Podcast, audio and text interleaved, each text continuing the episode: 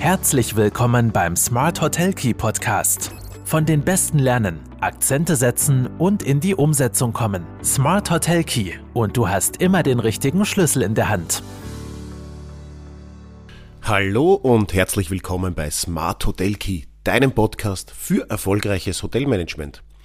Dass es nicht nur um erfolgreiches Hotelmanagement geht, sondern auch um Innovationen, um Zukunftsdenken und um äh, News aus der Branche, das wirst du auch heute wieder äh, kennenlernen, denn es geht um einen Veranstaltungsrückblick.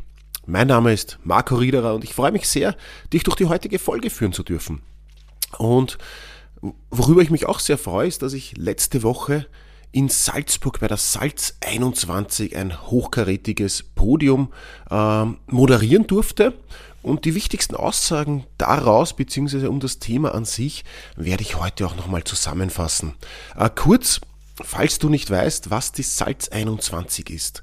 Die Salz 21 ist noch eine relativ äh, junge Messe in Salzburg fand jetzt das dritte Mal statt, äh, wobei das erste Mal 21 so ein bisschen ein Probelauf und Vorstellung des Formats war und nach 22 äh, jetzt tatsächlich groß über zwei Tage äh, stattgefunden hat, wenn ich es richtig in Erinnerung habe, äh, sprachen die Veranstalter von rund 1300 Teilnehmern. Bitte die Zahl jetzt nicht auf die Waagschale äh, legen, aber äh, das ist irgendwie in meinem Kopf geblieben. Ähm, die Salz 21 ist jedenfalls so ein bisschen äh, unter dem Titel Home of Innovation äh, zusammenzufassen. Es geht um Mensch, Technik und Zukunft. Und der Leitsatz, der auf der Website von der Salz 21 ist, die ich euch auch verlinken werde, ist Salz 21 bündelt Synergien zahlreicher Initiativen unseres Wirtschaftsraumes. Bei Salz 21 trifft sich das Who is Who der Futuristinnen und, Denker und Denkerinnen von morgen in Salzburg. Und ich bin sehr stolz und froh darüber, dass ich ein Teil davon sein durfte. Genauer gesagt, äh, war der Tourismus ein Teil auch von der Salz 21, ein ganz wichtiger Teil, da der Travel Industry, Industry Club ein Partner ähm, der Salz 21 ist. Und ähm, ja, und als Teil dieses Tourismusteils äh, durfte ich auf der Hauptbühne ein sehr hochkarätig besetztes Podium moderieren. Vielleicht ganz kurz noch einleitend, ähm, die Salz 21, wo kommt der Name her? Warum Salz 21? Der verweist auf das Salz des 21. Jahrhunderts und als Salz des 21. Jahrhunderts wird äh, die Innovation gesehen. Und wie die Innovation mit Tourismus zusammenhängt, darum ging es auch bei der, bei der Podiumsdiskussion. Das heißt, äh, der Titel war, wie innovativ ist die heimische Travel Industry, wie innovativ ist der heimische Tourismus. Und zur Podiumsdiskussion eingeladen waren äh, Susanne Kraus-Winkler, die Staatssekretärin äh, für Tourismus.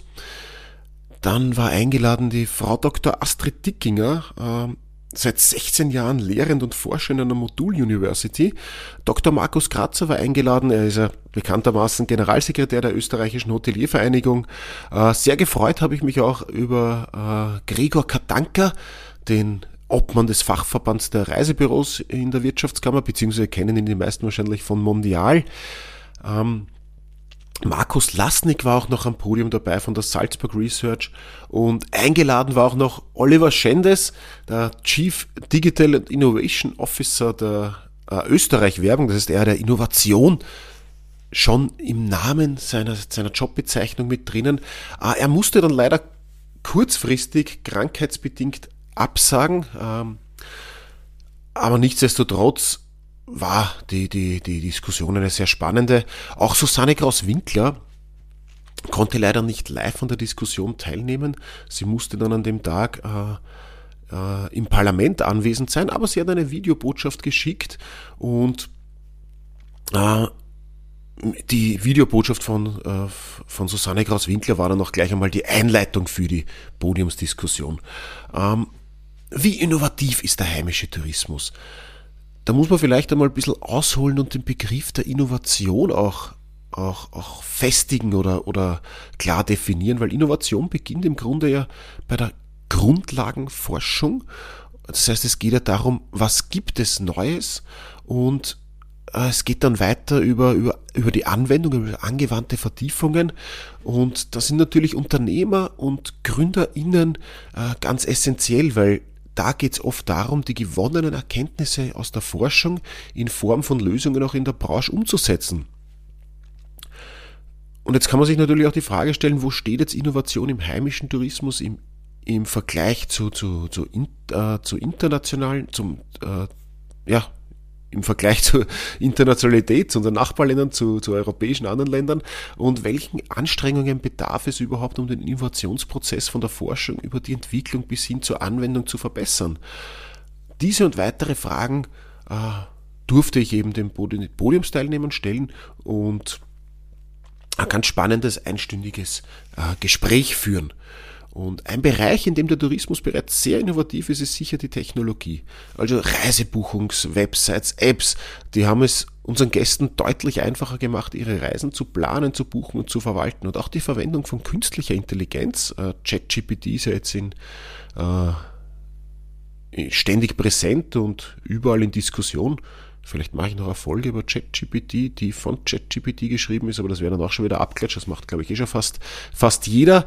Aber diese, diese Themen rund um künstliche Intelligenz und Machine Learning auch, die haben dazu beigetragen, äh, personalisierte Reiseempfehlungen zu erstellen und auch die Reiseerfahrung zu verbessern.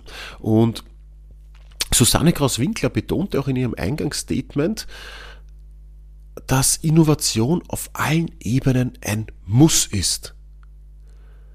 Also wir müssen in der Branche innovativ sein und uns weiterentwickeln, um einerseits attraktiv am Arbeitsmarkt zu bleiben und vor allem aber auch auf den äh, bei den Themen Finanzierung und Mobilität äh, die richtigen Weichen zu stellen und das eben ganz neben Digitalisierung und Nachhaltigkeit.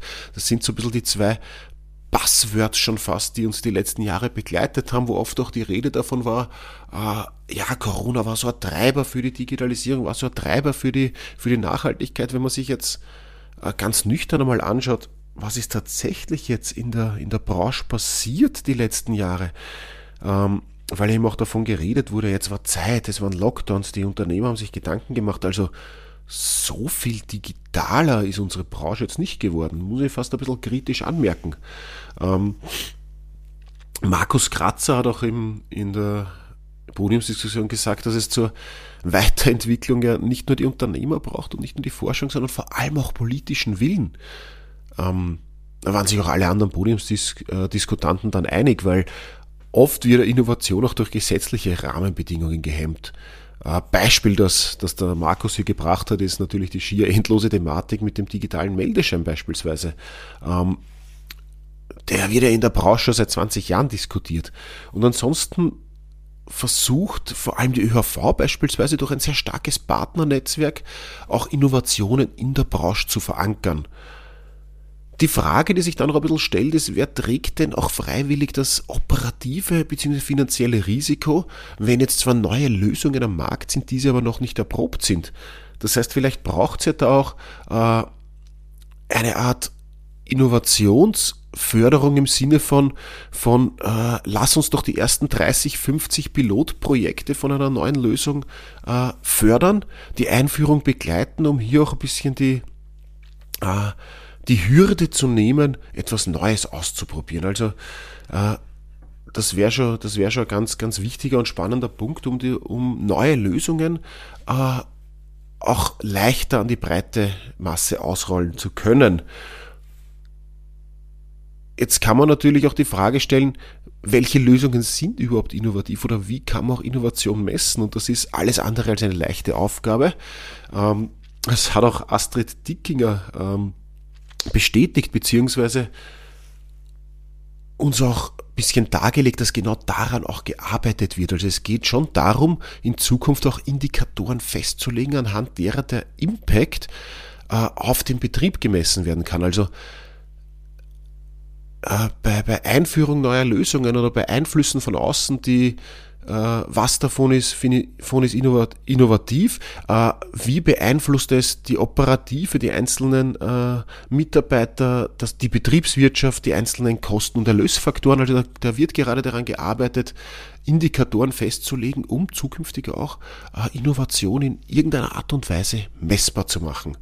Und Ähm, gerade hier ist natürlich an den, an den äh, Lehrstellen, an den Universitäten ein ganz, ganz großer äh, Sammelfaktor für Innovation, weil dort sind ja oft auch sehr, sehr kluge Köpfe, die sich schon mit Innovationen in der Branche beschäftigen. Und jetzt könnte man ja dann fast die Frage stellen, okay, ähm, warum bleiben denn so viele dann gar nicht in der Branche? Die sind schon innovativ, die treiben schon was voran äh, und können dann aber nicht in der Branche gehalten werden, obwohl sie äh, in, diesem, in diesem Zweig auch studiert haben. Und das hängt wahrscheinlich mit mehreren Faktoren zusammen. Einerseits äh, erwartet sich wahrscheinlich die, die Operative, also die Branche selbst, die Unternehmen, erwarten sich von, von Uni-Abgängern äh, vielleicht zu viel oder, oder mehr, äh, also zu viel im Sinne von, ich will, ich will alles abgedeckt haben und ich glaube so ein bisschen dieser, dieser Generalist, dieses, der ist schon, ist schon ganz wichtig, aber ich brauche wahrscheinlich auch zu gewissen Themen einfach äh, Spezialisten, um etwas weiterzubringen. Und diese, diese unterschiedlichen Anforderungen und Bedürfnisse zwischen Ausbildungsstätten und Betrieben, die führen wahrscheinlich oft auch dazu, dass nur ein geringer Teil der Tourismusschüler schon und aber auch Studenten und, und Uniabgänger dann langfristig in der, in der Branche bleiben. Und ja, darüber könnte man so wahrscheinlich eine, eine komplett eigene Folge oder eine komplett eigene Podiumsdiskussion führen. Aber Fakt ist, dass ich mit, äh, mit Innovationsdenken und dann sei es nur zugespitzt auf einen gewissen Bereich, ähm, wahrscheinlich viel weiterbringen kann, wenn ich das auch zulasse. Und dann, äh, ja, dann bin ich halt weg von den Generalisten und mehr bei den Spezialisten und die muss ich aber auch einmal wirken lassen an gewissen Themen. dass technologische Innovation immer auch nur Hand in Hand mit Innovationsfreudigkeit im Unternehmen geht. Und für Innovationsfreudigkeit im Unternehmen brauche ich genau solche Köpfe, die das eben zulassen wollen. Ähm, diese Kerbe hat dann auch Gregor Katanka geschlagen, weil da sieht die Reisemittler dann oft in einer Zwischenposition. Der braucht ja auf der einen Seite die, die, die Betriebe, der braucht auf der anderen Seite die Menschen, der braucht auf der anderen Seite, auf der dritten Seite dann auch die Gäste, die die Leistungen in Anspruch nehmen. Und damit ich hier vor allem die Innovationsfreudigkeit im Unternehmen bzw. auch bei den Partnerbetrieben äh, von Reisebüros, von Reisemittlern aktiv halte und vorantreibe, dafür braucht es einfach das richtige Mindset und eben auch dann wieder Finanzierungsoptionen oder eben gesetzliche Rahmenbedingungen überhaupt Innovation zulassen zu können. Wer genau an dieser Schnittstelle arbeitet, ist dann auch Markus Lasnik. Äh, er setzt mit der Salzburg Research genau da an, wo es um die Umsetzung geht. Innovative Ideen und Unternehmer, die bereit sind, der Forschung eine Bühne zur Praxistauglichkeit zu geben, werden bei der Salzburg Research zusammengeführt.